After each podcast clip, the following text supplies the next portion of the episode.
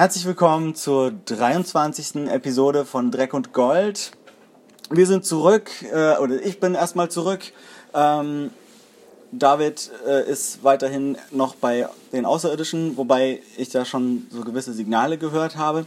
Aber ähm, wie beim letzten Mal vor vielen Monaten, vor fünf Monaten glaube ich, habe ich heute äh, eine Gästin und zwar Eve J. Hallo Eve. Hallo Adrian. Schön, dass du wieder da bist. Ähm, es hat lange nicht so richtig geklappt mit den Podcasts jetzt, aber äh, diese Woche konnte ich es äh, nicht weiter warten lassen, weil gerade die ersten beiden Folgen von Star Trek Discovery rausgekommen sind. Wir hatten das ja schon vor Monaten abgesprochen, dass wir darüber zusammen podcasten wollen. Und das machen wir jetzt natürlich auch. Wir werden heute keine normale äh, Episode machen in dem Sinne. Wir werden nicht äh, die News und die Trailer-Show und die Dreck- und Gold-Sachen machen, sondern eigentlich nur relativ ausführlich über Star Trek Discovery reden.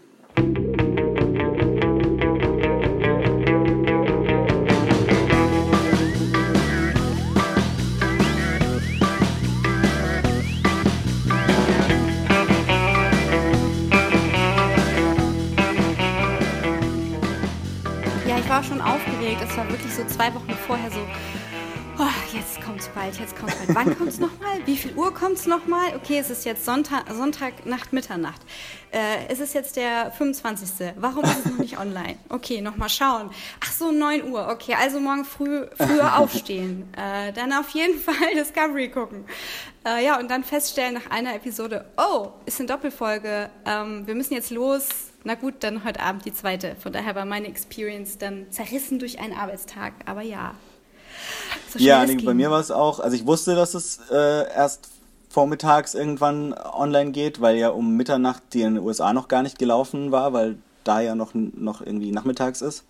Aber ich habe dann auch Montag früh irgendwie extra schnell die wichtigsten äh, Arbeiten erledigt, damit ich äh, mittags eine extra lange Star Trek Pause machen konnte. Hast du dann auch ein äh, Rollo runtergemacht? Also hast du ja, ja. Ich habe ja, ich habe, ich habe auch einen Beamer. Äh, das heißt, ich muss bei mir dunkel machen, um überhaupt was gucken zu können. Es geht dann immer tagsüber nicht ganz so gut, aber weil es eh so ein bisschen verregnet ist gerade, war das dann eigentlich ganz optimal. Himmel über Berlin, perfektes Star Trek Wetter. Ja. ja, also ich war eben auch schon seit Monaten irre gespannt drauf. Ähm, äh, erzähl doch du mal, wie, wie, ähm, wie gespannt warst du auf diese Star Trek-Serie im Allgemeinen und wie ist dein Verhältnis zu Star Trek? also, ich muss dazu sagen, ich hatte äh, versucht, ein Fanzine mit meiner besten Freundin zu starten. Also es gab auch eine, ein Heft namens Track Wars. und wir hatten, äh, wir hatten eine ähm, ich, ich glaube, das war auch so ein Magazin, was es begleitend zu so einem Verkaufsheft gab bei irgendeinem Vertrieb. Wir hatten Transgalaxis, äh, hatten wir damals so einen Leserbrief mit unserem Heft geschickt mhm. und dazu aufgerufen, dass sich doch andere Star Wars und Star Trek-Fans mit uns zusammentun können und irgendwie Quatsch machen. Und die haben uns so abgeflamed in diesem Magazin, also den, den Leserbrief zusammengekürzt und äh, so, nein, das wollen wir nicht und Star Wars ist Fantasy und Star Trek mhm. muss Star Trek bleiben ja. und so. Und ich habe mich aber nicht irritieren lassen und ähm, bin trotzdem weiter so mit beidem mitgegangen. Ähm, aber Star Trek war auf jeden Fall ein kontinuierlicher Begleiter in meinem Leben, eben durch die vielen Inkarnationen. Mhm. Also ich kann mich wirklich daran erinnern, wie ich noch damals im Öffentlichen die erste Folge ähm, Next Generation gesehen habe, dann irgendwann später, mhm. früh morgens, man musste irgendwie so um fünf oder um sechs aufstehen. irgendwie auf den privaten dann Classic, ja. war ich erstmal so ein bisschen geschockt. Ich so, ah, was ist das? Äh, also man kannte natürlich schon vieles von Classic, aber so wirklich am Stück Folgen gucken, mhm. das war erstmal so ein, äh, ja, kleiner Schock, weil mein erstes Star Trek war halt einfach äh, Picard ja. und Diana und Riker, der bartlose Riker. Mhm. Ja, und dann halt natürlich lange die Reruns, ähm, mhm. die man dann äh, bei den Privaten gucken konnte. Das lief ja jeden Tag äh, jahrelang. Das war schon ziemlich cool. Ja, und wenn man Pech hatte und dann hatte irgendwie gerade, weiß nicht, Klassenarbeiten ja. oder später Abi und man hatte irgendwie eine Staffel, wo man noch kaum was gesehen hatte, und man hat irgendwie eine Woche oder zwei Wochen verpasst und dann ging es wieder von vorne los mit den ganz alten Folgen. So, nein, ich wollte doch wissen, wie der Krieg gegen das Dominion ausgeht. Mm. Ah, das war dann Deep Space Nine. Ähm, ich habe tatsächlich auch damals im WOM, im World of Music, mit meiner besten Freundin, ähm, meiner Nerdine, ähm, die, die Voyager VHS gekauft, mhm. wo immer zwei Folgen drauf waren, für ja. 39 Mark, äh, um halt die englischen Folgen zu gucken. Weil ja, wir haben dann damals so irgendwie nach ihrem, nach ihrem ersten äh, Ausflug mit der Klasse nach England und irgendwie meinem ersten Ausflug äh, in die Staaten haben wir dann festgestellt, ach, wir wollen jetzt alles Englisch gucken. Wir verstehen zwar nur die Hälfte, aber wir machen das jetzt. Und dann war das halt voll das Highlight. Und dann wollten wir gerne auf Cons gehen und hatten halt kein Geld, weil wir haben diese VHS gekauft mhm. zu zweit und haben die uns aber geteilt. So, ja, komm. Und von daher war das Verhältnis zu Star Trek schon immer sehr innig. Mhm. Es war dann auch klar, okay, man muss sich jetzt entscheiden, welcher Captain ja. ist so der Favorit. Und ähm, ja, bevor ich verrate, wer mein Lieblingscaptain ist über die Jahre und Jahrzehnte meines Lebens mit Star Trek, gebe ich die Frage zurück. Was war denn dein, deine Serie? Ähm, bei mir ging es eigentlich auch mit Star Trek Next Generation los. Ähm, für mich war Star Trek irgendwie so als, als kleineres Kind immer sowas, wo ich wusste, das gibt's und ich wusste auch, dass mein Papa das wohl als Kind geguckt hat, die Originalserie. Und äh, aber irgendwie dachte, oder ich glaube, meine, meine Mutter fand immer Science Fiction äh, doof oder irgendwie alles, was mit Lasern und Raumschiffen war und hat mir das so ein bisschen weitergegeben. Das heißt, so als Kind durfte ich das gar nicht gucken. Und dann irgendwie aber so mit, weiß nicht, 10, 11 oder so, sondern viele von meinen Freunden angefangen, Star Trek total cool zu finden. Und auch immer so Star Trek gespielt und jeder war halt so eine Figur und das war so zu einer Zeit, als Star Trek wahnsinnig präsent war auch. Äh, ich glaube, Generations war gerade rausgekommen und Voyager ist gerade äh, gestartet und Deep Space Nine war mittendrin und von Next Generation waren in Deutschland wahrscheinlich immer noch nicht alle Folgen gelaufen und dann ich, bin ich einfach quasi in alles gleichzeitig mehr oder weniger eingestiegen. Also ich habe angefangen, Next Generation zu gucken und Voyager zu gucken und die Originalserie zu gucken und so richtig gepackt hat es mich, glaube ich, dann, als ich äh, First Contact im Kino gesehen habe. Ah, cool. Ja, das war auch mein erster. Äh, nee, warte mal. Welcher war zuerst? Generations oder First Contact? Äh, Generations war davor. Den hatte ich noch nicht im Kino gesehen. Aber First Contact ist eh der bessere Film. ja, mein erster Star Trek-Kinofilm im damals noch sehr verrauchten Jügesheimer Dorfkino war dann eben äh, Generations. Und das war für mhm. uns neue Trekkies, also Tiangela so voll der Triumph, so, ja, weg mit Kirk, tschüss. Endlich tot. Das war voll schlimm. Im Nachhinein so, oh Gott, ja. Naja. Und wer ist dein Lieblingscaptain? Äh, mein Lieblingscaptain ist, ist nach wie vor Picard. Das ist lustig, weil damals, wie gesagt, äh, haben irgendwie so ganz viele von meinen Freunden immer so Star Trek gespielt und es gab dann irgendwie einen, der war Kirk und einer war Spock und einer war irgendwie Data und so. Und dann sollte ich mir halt auch eine Figur aussuchen und ich kannte halt zu dem, hatte halt vielleicht irgendwie eine Folge gesehen oder so und ähm, dachte dann so, ja, weiß ich nicht, vielleicht, vielleicht bin ich der mit der Glatze und die so, ah nee, der, du, der willst du nicht sein, der ist voll langweilig und hat eine Glatze. Und dann habe ich mir damals irgendwie Riker ausgesucht. Ähm, den ich schon auch ganz cool finde, aber ja, also mein Lieblings-Captain ist nach wie vor Picard. Ähm, das ist schon eine geile Sau. Wobei ich Cisco auch ziemlich cool finde. Ja, Cisco ist schon ziemlich gut. Also das, ah, das ist immer schwierig. Ich muss mich halt dann doch retrospektiv für Janeway entscheiden. Das ist, ähm, mag vielleicht jetzt nicht so naheliegend sein, wenn man mal schaut, was die Captains so geleistet haben, aber ich habe bestimmt jetzt schon fünfmal Voyager äh, im Laufe der Jahre komplett durchgeguckt. Okay. Und wenn man sich erstmal so hart durch die schlimme erste Staffel gerobbt hat, die ja wirklich das Grauen pur ist, ähm, dann finde ich einfach so ihren Führungsstil und äh, auch die schauspielerische Leistung so klasse, dass sie dann doch mein Lieblingscaptain ist. Obwohl die anderen auch saugut sind. Hm, ich finde ich find sie schon auch ganz gut. Äh, ich habe nur, also Voyager ist bei mir die Serie, die ich am, am äh, wenigsten obsessiv geguckt habe. Also ich habe alle Folgen zumindest einmal gesehen, aber nicht viele mehr als das. Ähm, aber das steht noch an. Ähm, mir das nochmal komplett reinzuziehen. Bin auch seit einer Weile dabei, mir Next Generation nochmal komplett anzugucken in der neuen Remastered-Fassung, äh, wo man zum ersten Mal irgendwie alles erkennt und merkt, dass das alles auch, dass es da auch Farben außer Beige gibt. Wie die Brücke ist nicht beige in beige in beige. Ist sie schon ziemlich, aber, ähm, aber die Uniformen wirken so in dieser neuen Fassung dann doch sehr viel farbenfroher als, als irgendwie auf den unscharfen äh, alten Fernsehfassungen. Wann ist sie denn rausgekommen? Ähm, ich glaube, es also schon ein paar Jahre her, also bestimmt fünf, sechs Jahre. Ah ja, ich glaube, dann habe ich die, die sechste, siebte in der Remastered-Version äh, mal mhm. gestreamt gehabt, als ich zu irgendeinem Zeitpunkt irgendwo online war. Und, äh, ja, jetzt bei, bei Netflix sind mittlerweile von, von der Classic-Serie und Next Generation die, die Remastered-Versionen online. Ah, und ja. von den anderen gibt es leider keine. Also Enterprise wurde ja gleich in HD gedreht, das heißt, mhm. das ist, ist verfügbar, aber äh, Voyager und Deep Space Nine wird möglicherweise niemals in einer nicht grisselig verschwommenen Fassung verfügbar sein, weil es einfach wahnsinnig teuer ist, das alles ähm, neu aufzubereiten, weil die Effekte damals nur in Videoqualität gemacht wurden. Ja, es war doch so, dass sie die, ähm, die Serie damals, ich habe da so ein Making-of, glaube ich, auch gesehen gehabt über Aha. diese Remaster Remastering-Sache äh, von TNG und da haben sie halt so erzählt, ja, also wir haben ja auf Film geschossen, ähm, ja. aber die Effekte eben dann auf TV-Qualität, also auf den Bändern gemacht. Ja. Ähm, das mussten sie alles neu machen. Dazu mussten sie, glaube ich, auch ein paar Jahre Funds einsammeln.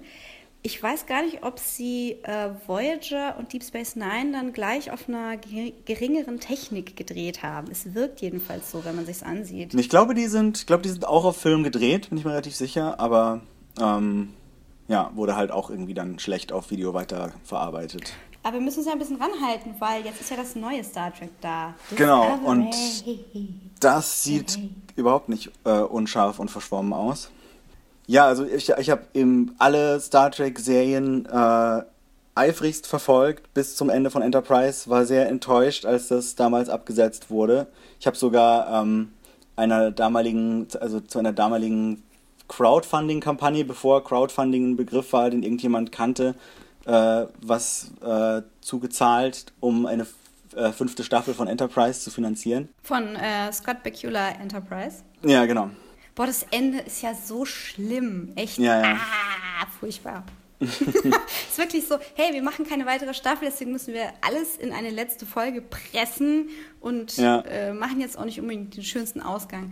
Ja, schön, dass du das gemacht hast, aber leider, naja, hat leider nichts geholfen äh, und wir mussten lange ohne Star Trek im Fernsehen auskommen. Stattdessen gab es äh, Kinofilme, die ja, also zwei von drei finde ich auch ganz cool. Wie siehst du das? Also, hm, ja, ich mag die auch sehr. Also ich mag den, den neuen Star Trek, ich mag den Star Trek Into Darkness, ähm, auch wenn der ein bisschen schwierig geschrieben ist. Ähm, er hat halt diesen wunderbaren Kahn. Kahn äh, nee, fand ich furchtbar. ja, ich, ich, weiß auch warum. Also ich kann es alles nachvollziehen, aber irgendwie hat es mich dann doch gepackt. Und äh, beim neuen mag ich die Jailer total gerne. Mhm. Ähm, ich finde ihn aus ganz vielen Gründen voll schwierig und äh, naja, hm, sind vielleicht die ähnlichen Gründe, die, die mich bei Discovery manchmal haben stocken lassen. Mhm. Ich habe noch nicht zu viel verraten. Nee, ich finde die Filme schon echt stark. Also insbesondere Zachary Quinto bin ich ein mhm. mega Fan von und ach, toller Spock. Mensch. Ja, ja. Ne, genau, und äh, aber man hat doch immer äh, über die ganze Action und das ganze Spektakel so ein bisschen das vermisst, was man von Star Trek im Fernsehen gekriegt hat. Und deswegen habe ich mich wahnsinnig gefreut auf die neue Serie Star Trek Discovery, die jetzt ähm, überall außer in den USA bei Netflix läuft und super modern aufgemacht ist und wahnsinnig teuer produziert ist. Und da reden wir jetzt mal ein bisschen intensiver drüber. Ja, wenn wir danach noch ein bisschen über Orville reden dürfen. dürfen wir auch, genau, weil ah, wir haben ja ah, diesen Monat quasi gleich zwei neue Star Trek-Serien bekommen. Zwinker, Zwinker. Ja.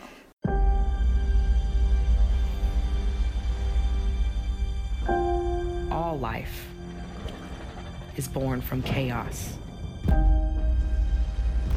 The world doesn't always adhere to logic. Sometimes down is up.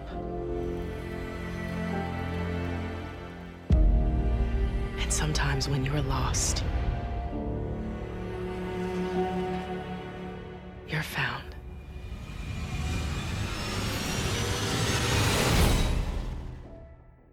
Wer hat denn den neuen, also den neuen Serienanlauf gemacht? Ähm, also den Anfang hat wahrscheinlich eher der Sender gemacht, die gesagt haben, hm, wir haben da so eine neue Streaming-Plattform und wir hätten da gerne eine Serie und da brauchen wir irgendwelche Fans, die für jeden Scheiß zu zahlen bereit sind. Wie wäre es denn mit Star Trek-Fans? Äh, darüber regen sich auch nach wie vor wahnsinnig viele äh, US-Fans auf, äh, dass man das nicht kostenlos sehen kann weil Star Trek ja immer kostenlos war, zumindest irgendwie im, im Fernsehen.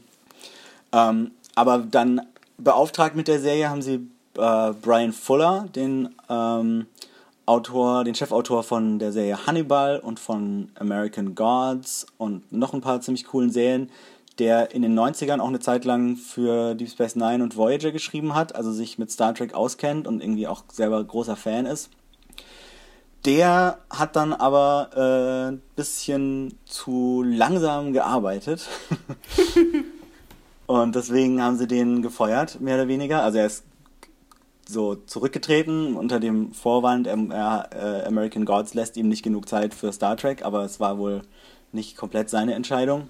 Ja, und dann ist die Fackel an Kurtzman gegangen. Ja, Kurtzman war von Anfang an auch mit dabei, aber mehr als Produzent als als Autor, wobei er jetzt auch als Creator geführt wird. Ähm, und sie haben jetzt, sie haben dann halt zwei äh, Co-Autoren von, von Brian Singers anderen Serien, äh, Aaron Harberts und, und äh, Gretchen Berg, an die Spitze der Serie gesetzt. Und Akiva Goldsman, den äh, beliebten Autor von Filmen wie äh, Batman and Robin und A Winter's Tale. hey, Batman und Robin war damals ganz groß. Als ich ein Kind war, fand ich den schon irgendwie auch cool, weil er einfach so bunt war und so alles aus Plastik und es sah alles so aus, als wäre das irgendwie Spielzeug, mit dem man spielen könnte. Aber ja. Ja, also für zwei, zwei Teenage-Nerd-Girls war das schon ein großes Kino, aber mhm. auch hatte nicht wirklich was mit Batman zu tun. Ja. Jetzt müssen wir natürlich gucken, ob ähm, dieses Star Trek was mit Star Trek zu tun hat. Also das sind ganz viele Writer, die ich hier sehe, auch ganz viele Regisseure, aber der Showrunner... Irrwitzig viele Produzenten, also der, die Showrunner sind tatsächlich Aaron Harberts und Gretchen Berg, die der Doppel-Showrunner. Und äh, der Regisseur von der ersten Folge ist äh, David Seymour, der eher so als Standard-TV-Regisseur bisher in auf, also der hat schon mehrere Pilotfolgen von Serien gemacht, aber ist jetzt nicht durch irgendwie so einen eigenen Stil aufgefallen. Also Gretchen kennt man von Pushing Daisies, ne? Ich glaube, die, genau, die, die Chefautoren haben beide bei Pushing Daisies mitgeschrieben und eventuell auch bei Hannibal. Ja, das ist schon mal nicht verkehrt. Ja, super. Okay, dann haben wir das geklärt. Ähm, ich habe hier auch mein IMDb zum Spicken immer offen, falls was unklar sein sollte. Mhm. Ja, dann können wir den Elefant mal auf die Brücke schieben. Ja, also ich dachte mir, wir ähm, fangen vielleicht ähm, einfach mal am Anfang der Folge an und gehen die so nacheinander durch und äh, sagen so ziemlich zu, zu allen Szenen so ein paar Worte. Wir werden übrigens die ersten beiden Folgen spoilen, was das Zeug hält. Das heißt, wenn ihr die Folgen noch nicht gesehen habt, solltet ihr jetzt pausieren und die beiden Folgen angucken und dann weiterhören. Ja, mein erster Gedanke, als es losging, war, warum ist denn mein Nettie so grisselig? ich weiß nicht, ob das jetzt irgendwie ein Style ist oder ob Netflix äh, gestern Morgen wirklich ein bisschen grisselig war. Aber ich dachte, wo ist mein Super Space HD? Wo ist mein glasklarer Weltraum? Ja, aber, war nix. Aber war, war, wieso? ja, es geht ja erstmal, ja erstmal so ein bisschen in düsterer, brauner, goldener, matschiger Stimmung los. Also, ne, es geht, geht äh, ganz am Anfang steht tatsächlich, ähm, sie, hören wir erstmal Klingonisch und sehen klingonische Untertitel und, äh, und lernen so in einer ganz kurzen, ganz kurzen Moment äh, den anscheinend den, den Anführer der, der Klingonen kennen, Tekovma und der erklärt auf Klingonisch, auf seinem äh, sehr klingonischen, äh, aber eigentlich überhaupt nicht so, wie man sie klingonisch kennt, äh, Schiff, dass äh, er doch gerne irgendwie Krieg möchte, weil Kalis. genau.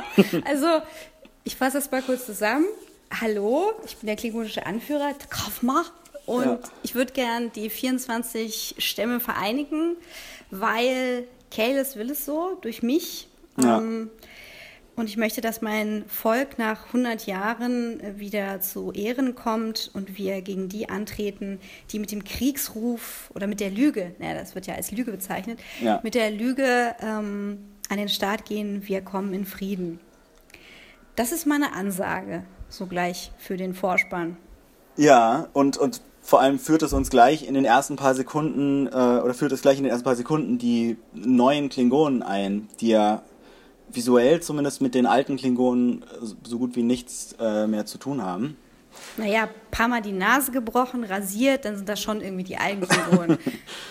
ja, ja, aber also da haben sie schon, haben schon viel geändert. Die haben alle irgendwie komplett keine Haare mehr und die haben auch irgendwie einen Grund dafür erfunden, der in der Serie bisher nicht vorkommt, aber dass sie dann irgendwie mehr von ihrer Umgebung spüren über die Haut und über äh, vibrierende Schädelknochen oder so. Ah, okay. Also dieses Exoskelett, was Sie da haben, das sah schon so aus, als ob das mega viel Sinn machen würde. Ja. Und wir sind nun mal nicht mehr in den 80ern. Die Klingonen sind keine, keine Russen mehr, äh, keine 80s Rockband, ähm, sondern irgendwas anderes. Ja, was, was sie sind, darüber können wir ja später nochmal reden. Aber wie, wie war so dein erster Eindruck von den, von den neuen Klingonen, vom Look und vom Verhalten und, und von der Tatsache, dass sie jetzt plötzlich alle nur noch Klingonisch sprechen und wir das nicht mehr verstehen, außer mit Untertiteln? Ja, das fand ich schon ein bisschen anstrengend. Also ja. ich hatte ja zum Glück englische Untertitel, ja. von daher konnte ich auch ein bisschen was verstehen. Es war tatsächlich so, ich habe kurz in mein Frühstück geguckt und dachte, ah, Moment, also die alte Narcos-Problematik. Ja. Nur äh, bei Spanisch verstehe ich noch ein paar mehr Brocken als bei Klingonisch.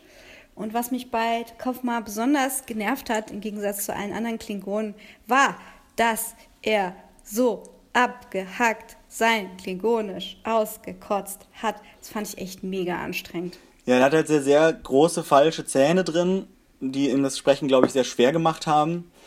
Und um dann trotzdem noch deutlich zu sprechen und um sich irgendwie um das, die ganzen phonetischen Laute, die er auswendig lernen musste, äh, um sich daran zu erinnern, musste er halt, glaube ich, sehr langsam sprechen und da kommt halt irgendwie kein, kommt keine Stimmung auf. Und das irgendwie kommt auch, also das ist ja kein, kein Schauspiel, sondern dann sagt, sagt man halt irgendwelche Laute auf, die man auswendig gelernt hat.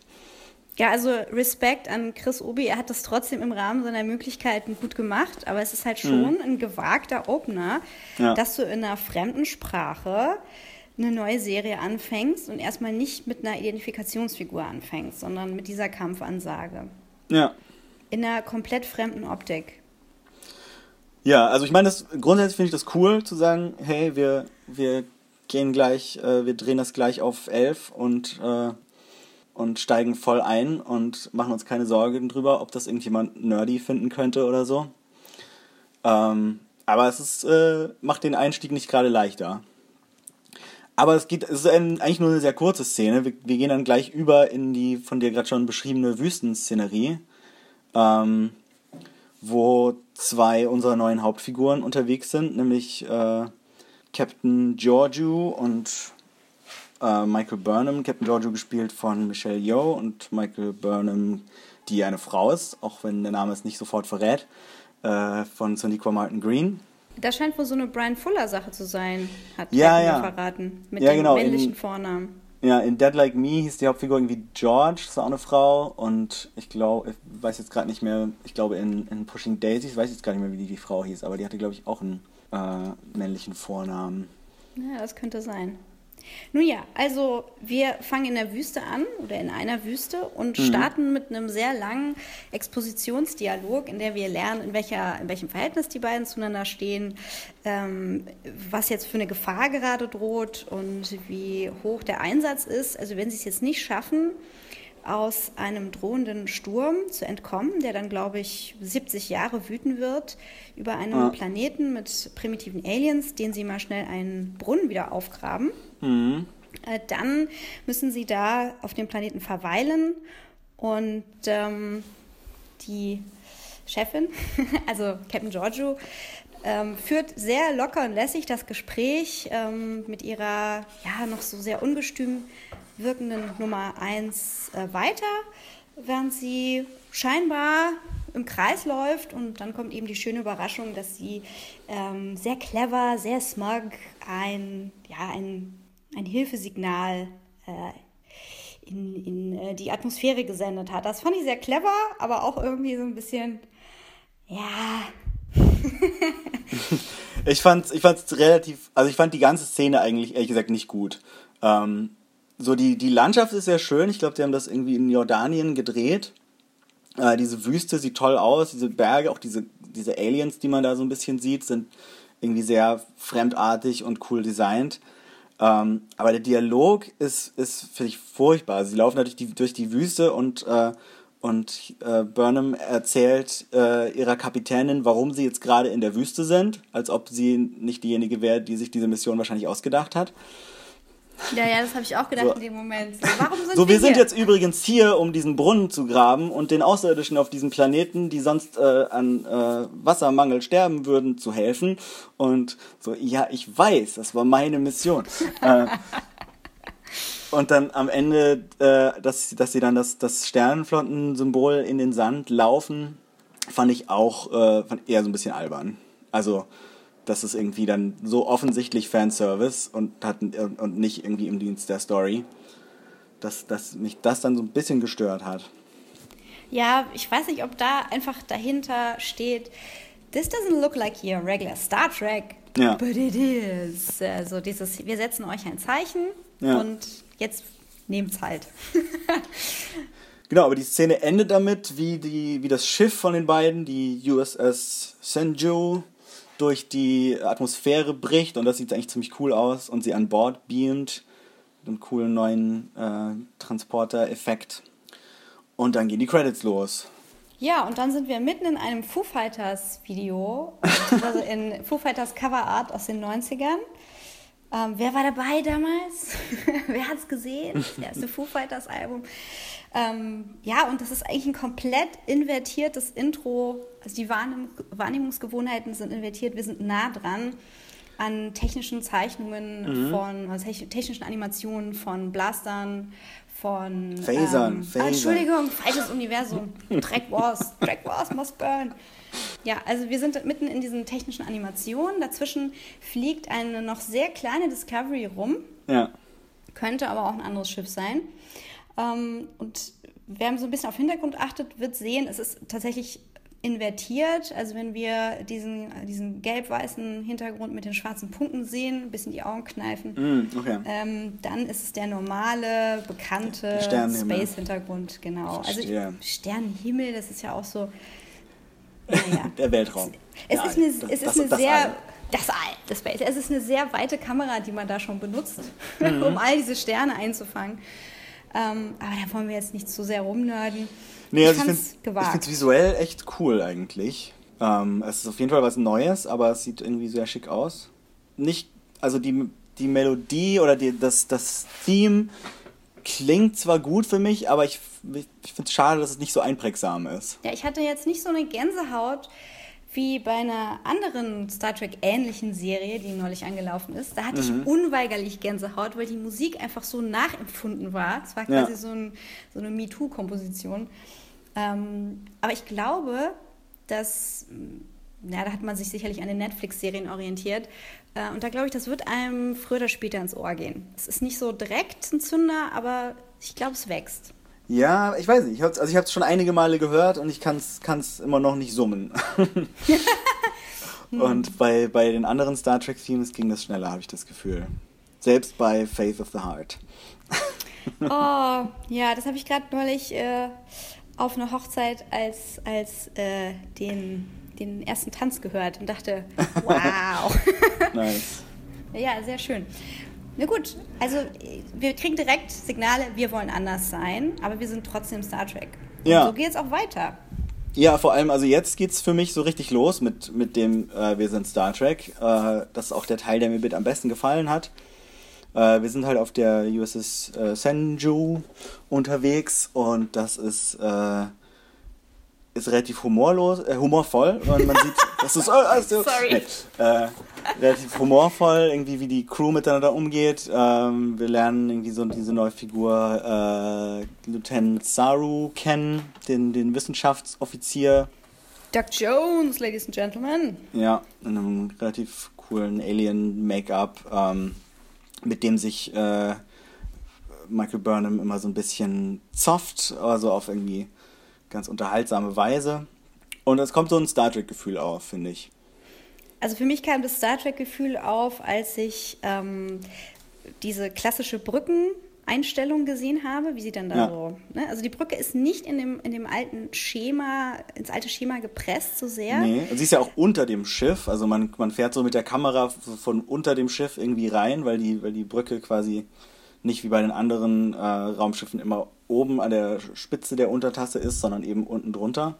Ja, mit einem, mit einem richtig offenen Blick nach außen. Das heißt, Ja. wir verlassen dieses Wohnzimmergefühl, dieses Studiogefühl und sind wirklich auf einem Schiff. Also es hat wirklich mehr diesen, diesen Schiffcharakter. Und äh, da steht also unser Captain, Michelle Io, und ihr Abzeichen, ihr Kommunikator glitzert. Und ich dachte, oh, das hätte ich gern.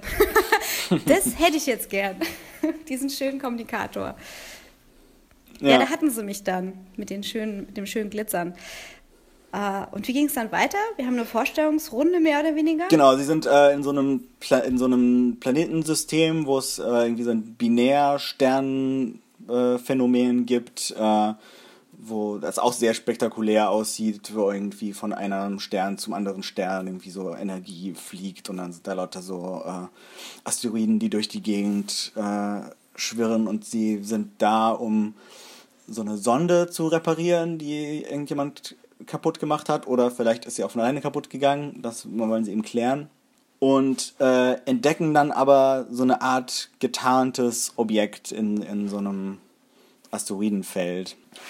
Und äh, Ja, Michael erklärt sich dann bereit, äh, 1000 Sasser, der sie ist, ähm, da jetzt persönlich mit dem Spacesuit hinzufliegen und mal nachzuschauen. Denn alles andere wäre zu gefährlich, Shuttle funktioniert nicht, Schiff funktioniert nicht, Sensoren kommen nicht ran. Also persönlicher Einsatz direkt an der Front spricht auch äh, für den Einsatz des Personals insgesamt in diesem Piloten.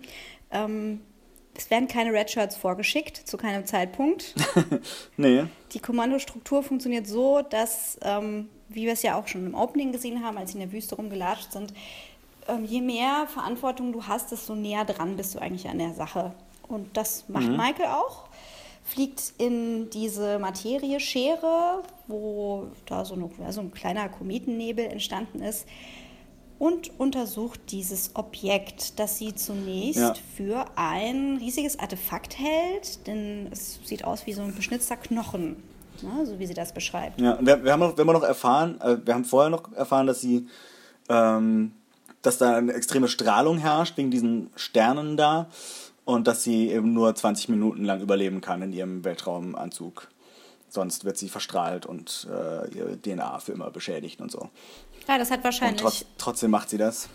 genau, das war wahrscheinlich Lieutenant Saru, der dann gesagt hat, oh nee, Gefahr, Gefahr, Gefahr. Da mache ich nicht mit. Äh, ja, und äh, man muss sagen, sie haben auch ein schönes Design gefunden für ihr Spacesuit. Es ist ja mittlerweile echt schwierig, etwas zu entwickeln, was nicht in die Richtung Iron Man geht. Ja. Ähm, und das haben wir ganz gut gemacht. Also sie fliegt mehr oder weniger äh, über ihr, ihr Schulter, über Schulterpolster, sag ich jetzt mal, angetrieben.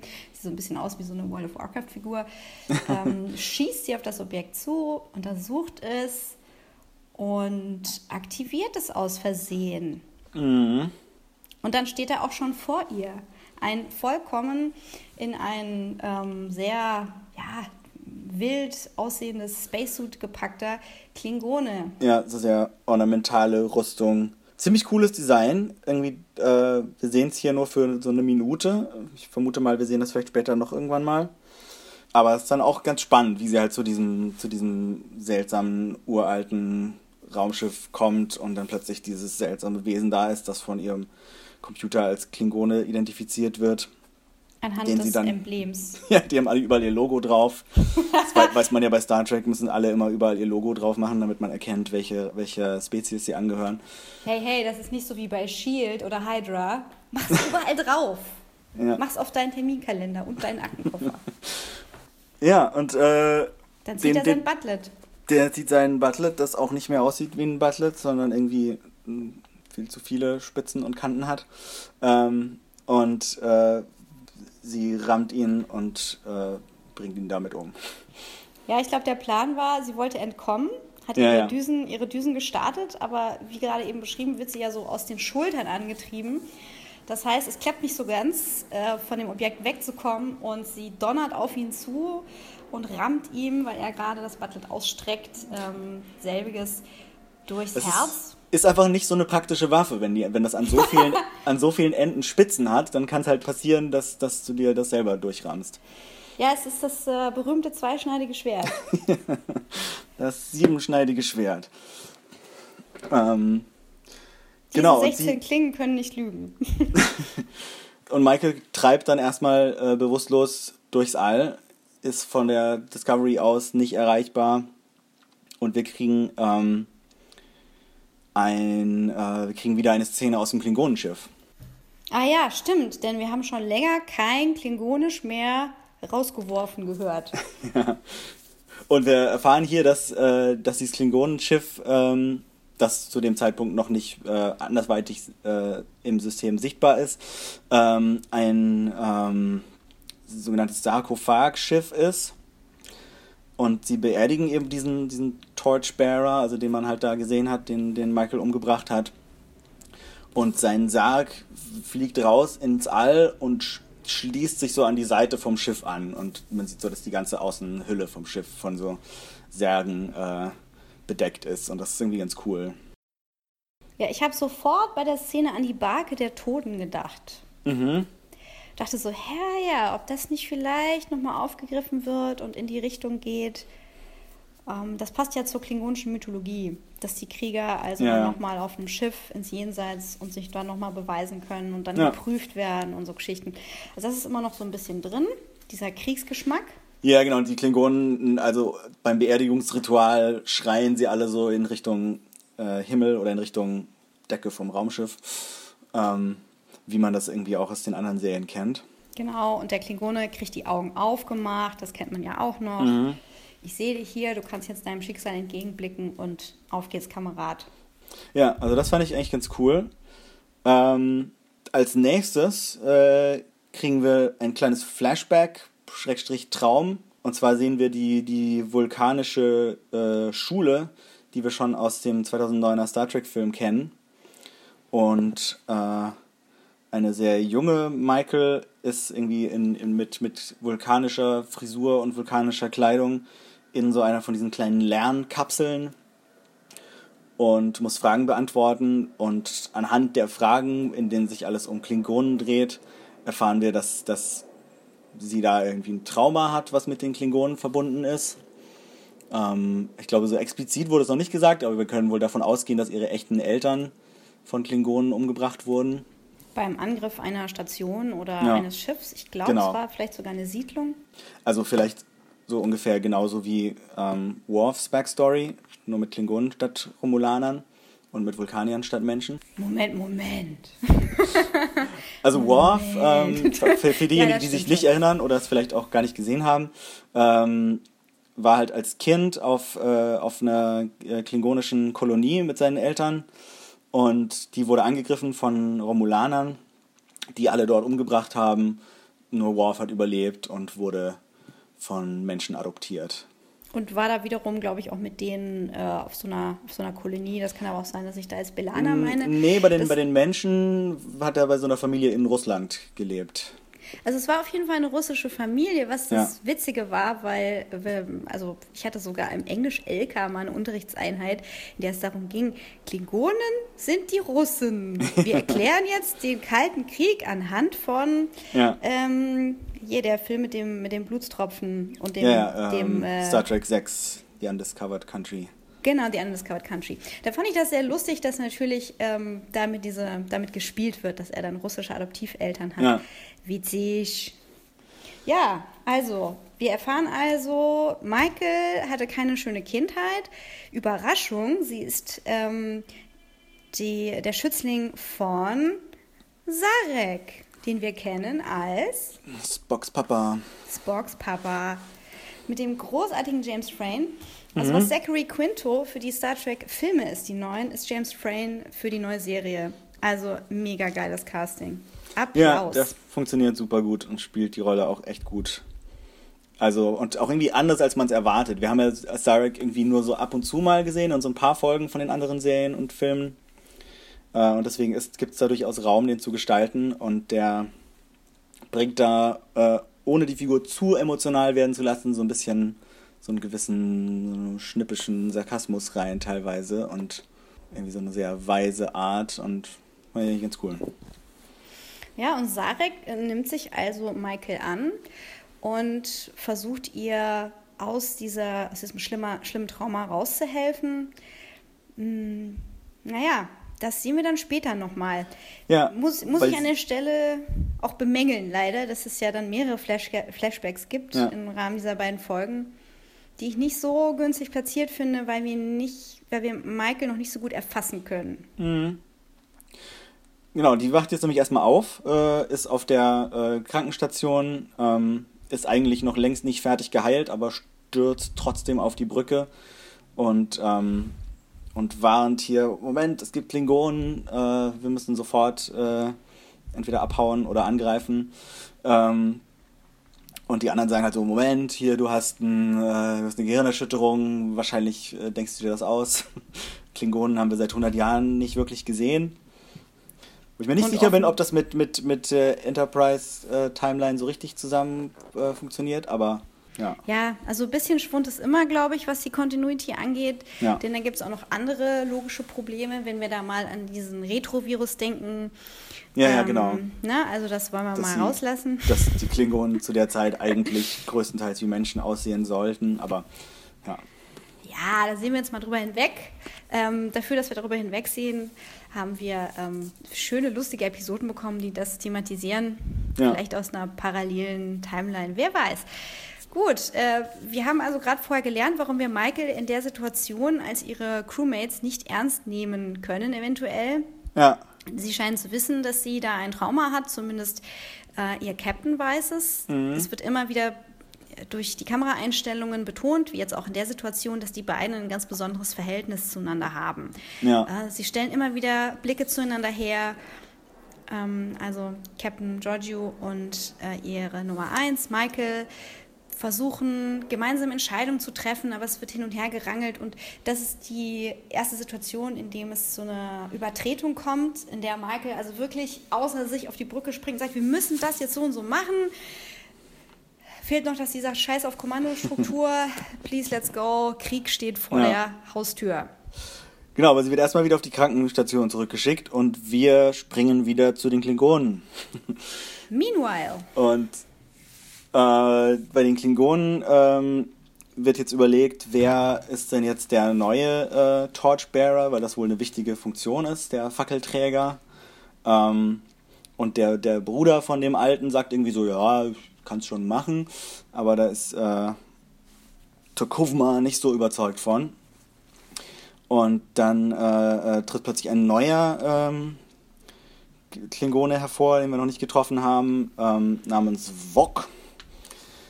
Und der ist ein Albino und äh, als, als, so, als solcher irgendwie so eine Art Ausgestoßener von der klingonischen Gesellschaft. Ähm, Vox, son, son of No One. Son of No One, aber auch seine Farbe wird bemängelt. Ja, ja, genau. Also die Farbe und irgendwie da, da deswegen vielleicht gehört er keiner, keiner der Familien, keiner der Häuser an. Aber er kann richtig gut seine Hand ins Feuer halten, buchstäblich. und das überzeugt Tekufma, dass der vielleicht doch das Zeug hat, um eine Fackel zu halten. Ja, ach so, das, ja. Hm. Ich, ich habe so, eine- ich hab so eine Szene in einer Buchreihe, äh, die ich sehr gerne lese, zuletzt gesehen. Und zwar hält da eine, also hält die Hauptdarstellerin einer Serie, in der es äh, um Werwölfe und äh, Magie geht, ihre Hand in, ähm, in so eine Fackel oder in so ein in so eine, so eine Feuerschale.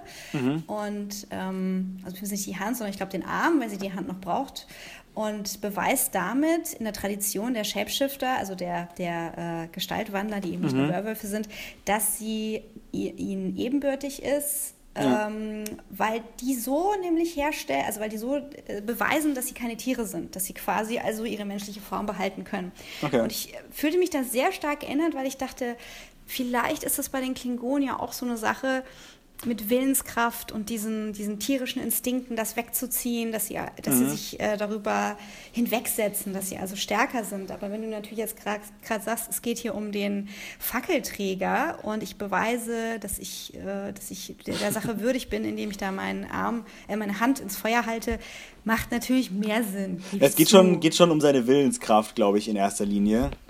Und ähm, Takufma sagt dann irgendwie auch, er, er, er sieht sich in ihm, er spielt sich in seiner äh, weißen Haut.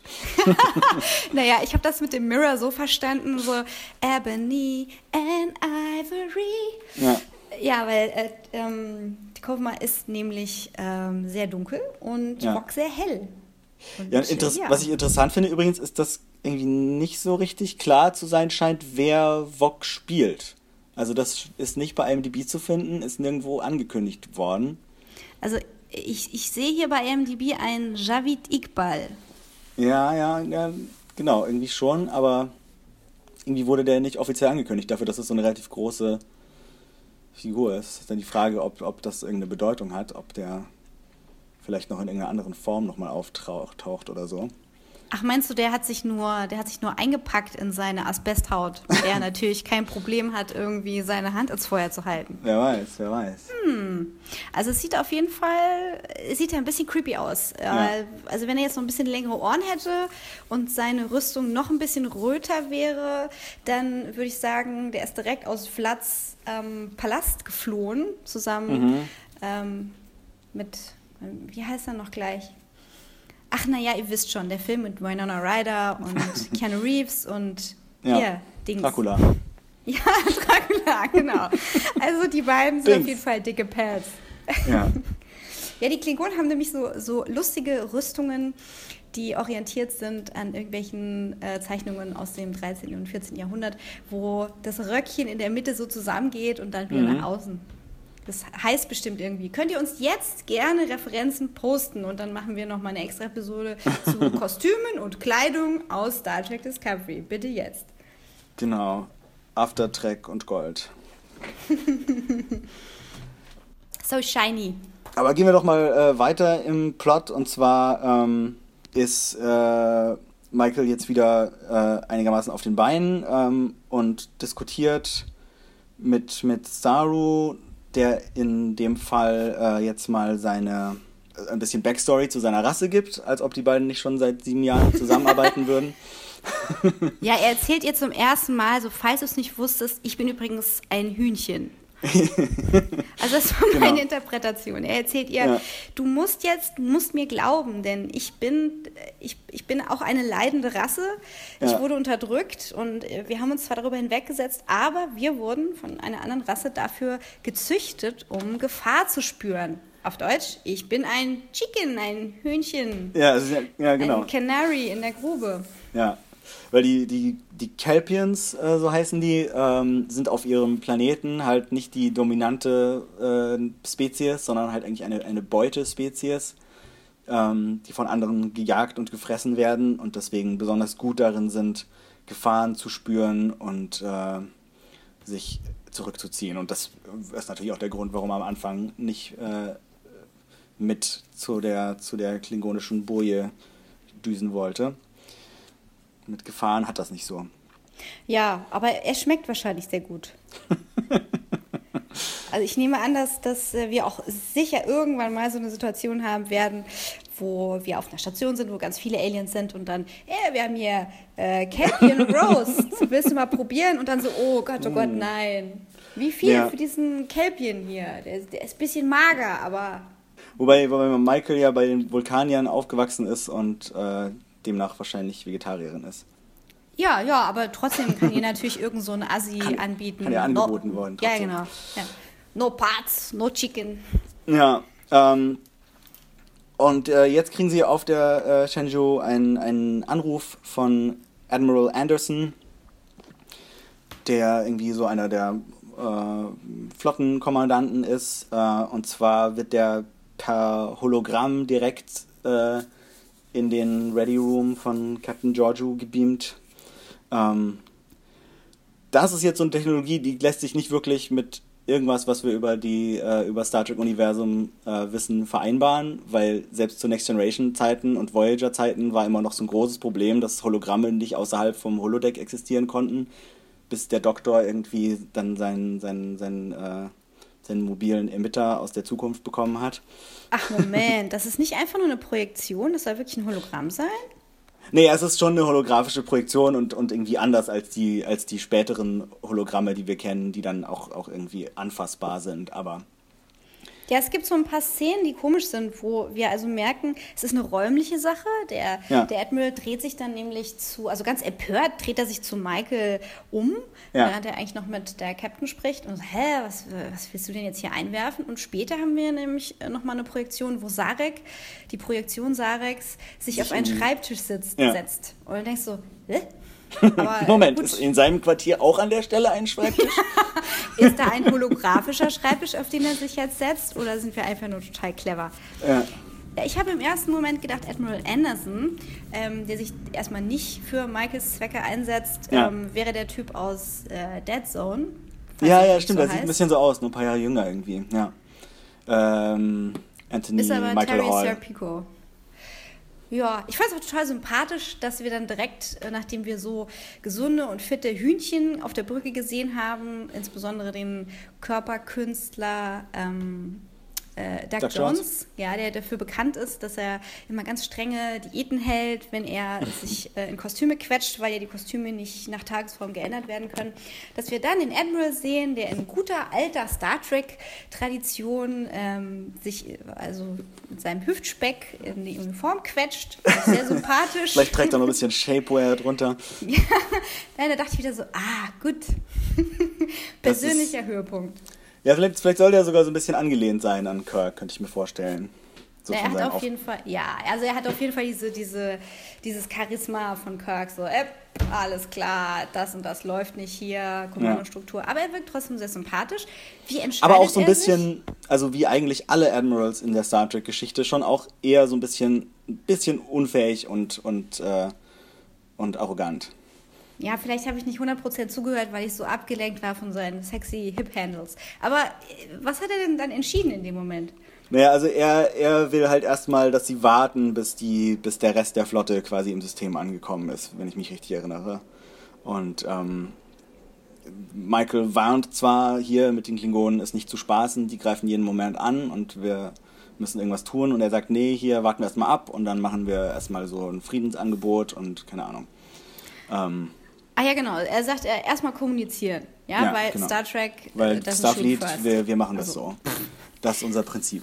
Schneiden, schneiden. Also ist Starfleet doesn't shoot first. Sagt sie das oder sagt er das? Das ist auf jeden Fall Das so sagt, eine das sagt, Schlüsselszene. ich glaube, das sagt er, ja. Genau, wir schießen also nicht zuerst. Ja. Gut, da haben wir schon mal eine Ansage, die dann direkt dem gegenübersteht, wie es weitergeht. Ja, also das nächste ist tatsächlich, dass dieser, ähm, dass jetzt die äh, Fackel in Anführungsstrichen angezündet wird ähm, und es in dem System plötzlich so hell wird, dass man überhaupt nichts mehr sieht und alles vor dem Schiff nur noch weiß ist. Eine riesige Blendgranate. Eine riesige Blendgranate. Äh, und ähm, alle wissen nicht so genau, was man damit machen soll, versuchen das irgendwie rauszufiltern, aber es geht gar nicht, weil es so hell ist. Ja, die Sensoren werden geblockt. Es hat auch eine, eine Tonkomponente. Das Ja. hängt aber damit zusammen, dass Licht in einer gewissen Frequenz ähm, ja auch schwingt und dementsprechend auch den Ton stört oder Ton erzeugt. Auch hier könnt ihr uns gerne eines Besseren belehren an dieser Stelle. Ja, Ähm, ich weiß nicht so genau. Also es gibt ja auch Sound im Weltraum bei Star Trek. Ähm, seit Ja. jeher eigentlich. Das ist sowieso so eine Sache mit Bremsen und, und dann von der Brücke fliegen und so Sachen. Naja, gut. Ähm, Michael Aber- beschließt dann direkt, äh, sich zu beraten Ja. mit, mit Sarek. Und äh, das, wir erfahren dann sofort auch von der Fernwirkung dieser Fackel. Also während sich äh, auf der Brücke noch ja, beraten wird, wie die Sache weitergeht, zieht sie sich zurück, äh, ruft Sarek an, berät sich mit ihm und das Erste, was er sagt, ist, ähm, hat es vielleicht damit zu tun, dass du mit mir reden willst, dass gerade ein neuer Stern am Himmel aufgegangen ist. Aha. Das ist die Fernwirkung dieses Beacons der Klingonen. Wir können uns also jetzt durchaus vorstellen, wie weit die 24 Stämme der Klingonen im All verteilt sind, äh, dass du so einen äh, Sender brauchst. Ja. Aber dann doch nicht so, äh, so weit, dass sie besonders lang brauchen würden, um da hinzukommen. Lichtgeschwindigkeit. Ja, stimmt. Eigentlich dürfte Sarek das überhaupt nicht sehen. Also nicht mal annähernd. Es, Ja, müsste, es müsste Jahre dauern, bis Sarek das sehen kann. Aber gut. Sarek Ähm, kann sich auch auf Schreibtische setzen in und holographischer er Projektion. kann, er kann über, mit Überlichtgeschwindigkeit sehen. Ähm, auf jeden Fall berät er sie eben. Wir erfahren, glaube ich, in der Szene noch nicht sofort, äh, was er ihr vorgeschlagen hat, sondern das erfahren wir erst, als Michael dann wieder auf der Brücke ist. Nämlich erzählt sie, dass die, dass die Vulkanier mit den Klingonen eine Strategie haben, die man äh, jetzt vielleicht gar nicht, die sich vielleicht gar nicht so vulkanisch anhört. Ähm, nämlich, dass sie einfach immer erstmal drauf losschießen, weil das das Einzige ist, was den Klingonen Respekt einflößt. Ja, und das bricht natürlich mit dieser Idee, die man von den Vulkaniern hat und sie vielleicht als friedliebend Ja. missversteht. Wenn wir der Logik folgen, und das kriegen wir in diesem Piloten nochmal ganz stark strukturiert, wie Logik denn funktioniert anhand von Michael, ähm, kann so eine Logik ja auch mal emotional geleitet sein, aber anhand von Sarek sehen wir, Shoot first, ask questions later ist durchaus eine veritable Strategie und so auch der Titel dieser Folge, das The vulkanische Vulcan- Hallo. Hallo. Ja. Wir haben also diese spezielle Begrüßung für Klingonen entwickelt. Ähm, ist ja ganz klar, wenn du irgendwie von Assis äh, im Wald ausgeraubt wirst, äh, dann merkst du dir das und äh, machst den Fehler nicht ein zweites Mal als Space Elf zuerst Gespräche anzufangen. Ich finde es jetzt clever, das als Titel der Folge auch zu nehmen, weil wenn man das als Star Trek-Fan hört, dann denkt man halt irgendwie an den, an den vulkanischen äh, Handgruß und an Live Long und Prosper und so weiter. Und äh, dann zu hören, dass das vulkanische Hallo eigentlich ist, äh, zuerst zu schießen, wenn man Klingonen trifft, äh, ist das auf jeden Fall eine ganz gute Überraschung. Ja, und bringt uns natürlich zur Problematik der ganzen Sache, dass es in Logik auch gewisse Double Standards gibt. Ähm, Ja. Also du kannst durchaus für eine Rasse dich so entscheiden und für eine andere so. Das ist ja etwas, was die Starfleet eigentlich nicht machen möchte. Die Starfleet hat äh, entwickelt gerade ja ihre, ihre Protokolle und ihre Vorgehensweisen und hat schon eine recht gute Struktur, wie sie mit verschiedenen Kulturen umgehen was bei den Klingonen ja zum Beispiel auch nicht so ankommt, denn in der vielleicht nächsten oder übernächsten Szene ähm, spricht, wie heißt er nochmal, Takov? Guck mal. De Kufma. Kufma spricht nämlich mit den Anführern der, ähm, der, dieser Tribes, also zumindest sind es mal mindestens sechs, die Ja. sich bei ihm melden. Aber das kommt tatsächlich erst in der, in der nächsten Folge. Oh, Rewind. Ähm, vorher ähm, sind wir weiter erstmal tatsächlich noch auf der Brücke von der äh, Shenzhou und ähm, Michael sieht es halt überhaupt nicht ein, dass, dass, ähm, dass äh, Captain Georgiou nicht ihren Vorschlägen, auf ihre Vorschläge eingeht. Ähm, widerspricht er öffentlich, wird in den Ready Room eingeladen ähm, und äh, knockt hier ihre Vorgesetzte kurzerhand aus mit dem vulkanischen äh, Nerve Pinch, dem Schulterzwicker, die man irgendwie. The Vulcan Goodbye. genau. Hello and goodbye. Ja, ziemlicher Sucker Punch. Ähm, dann stürmt Michael zurück auf die Brücke, kann wenig überzeugend darlegen, dass sie sich mit dem Captain jetzt dahingehend abgesprochen hat, dass, Ja. dass äh, Captain jetzt hier kommuniziert mit dem Admiral und Ja, ähm, ja, lügen kann sie nicht so gut. Das liegt Nee, vielleicht daran, dass die, dass die Vulkanier, wo sie aufgewachsen ist, aus Prinzip nicht lügen. Zumindest sagen sie das. Und äh, Saru checkt es sofort ähm, und mit irgendwie hat sie das mit dem. Ja, genau. Und das mit dem, mit dem äh, Nervenzwicken hat sie auch nicht so richtig gut gemacht, weil so eine halbe Minute später steht äh, Giorgio schon wieder auf der Brücke und richtet einen Phaser auf sie. Und in dem Moment kommen weitere Klingonenschiffe an und die erste Folge ist zu Ende. Ja, also diese letzte Szene ist schon sehr langgestreckt. Da wird nochmal noch hin und her vorgeworfen, warum hast du das so gemacht und nein, hier ja. und da und. Ja, das ist schon sehr enttäuscht natürlich. Das ist irgendwie als, als der Mentor. Ja, es gibt, es gibt ja immer wieder dieses, diese Szenen, wo Michael und ihr Captain ähm, sich damit beschäftigen, äh, wer Michael ist und wie Michael mhm. ist und wer jetzt äh, von wem was lernt oder wessen Mentor ist. Und äh, ich fand das über die beiden Folgen verteilt echt schwierig, weil ich Michael nicht so gut erfassen konnte. Und ich fand das jetzt auch nicht spannender dadurch, dass ich dann diese Bröckchen immer hingeworfen bekomme, weil diese Bröckchen dann immer, ja. immer sehr lang gekaut waren. Ja, ja, und gerade diese, also das ist die, die, ähm, die Entscheidung, diese, diese Meuterei zu starten, ist natürlich sowas Extremes, dass man irgendwie das Gefühl hat, da hätte man vielleicht erstmal noch mehr über die Figur wissen müssen, um, um wirklich äh, nachvollziehen zu können, warum sie jetzt da so reagiert und zu solchen Mitteln zugreifen bereit ist. Ja. Ja, die Brückencrew, die ist auch nicht wirklich zu so einem demokratischen Dialog eingeladen. Die sind hauptsächlich ja. auf Reaction-Shots reduziert.